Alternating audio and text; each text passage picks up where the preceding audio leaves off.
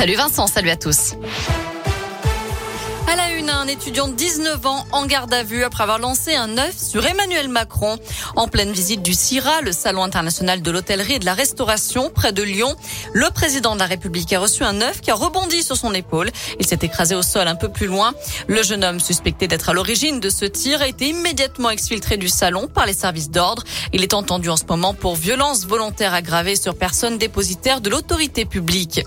Emmanuel Macron qui annonce une bonne nouvelle aux barmaids, serveurs et garçons de café.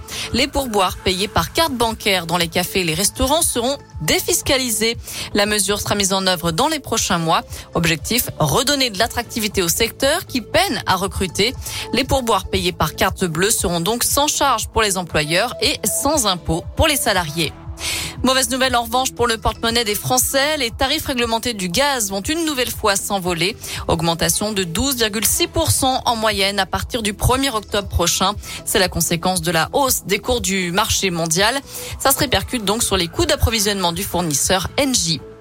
C'est un début de saison dont se souviendront longtemps les rugbymen d'Amberieux en déplacement hier à Pusignan dans le Rhône. Six d'entre eux ont été transportés aux urgences à Lyon. Le public s'en est, en fait, s'en est pris en fait aux joueurs indinois, dont un qui a été tabassé selon la présidente du club d'Amberieux.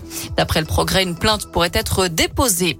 Dans la région, 90 000 euros d'amende pour Laurent Vauquier, le président d'Auvergne-Rhône-Alpes, mais aussi Christophe Guillotot, le président du département du Rhône, et Michel Picard, maire de Vénissieux, en cause le non-respect de la parité dans leur collectivité en 2019, selon un rapport du gouvernement publié par Médiacité.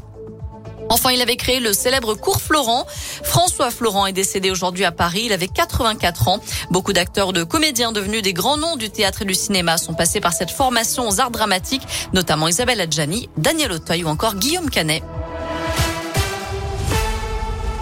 Merci beaucoup Naomi.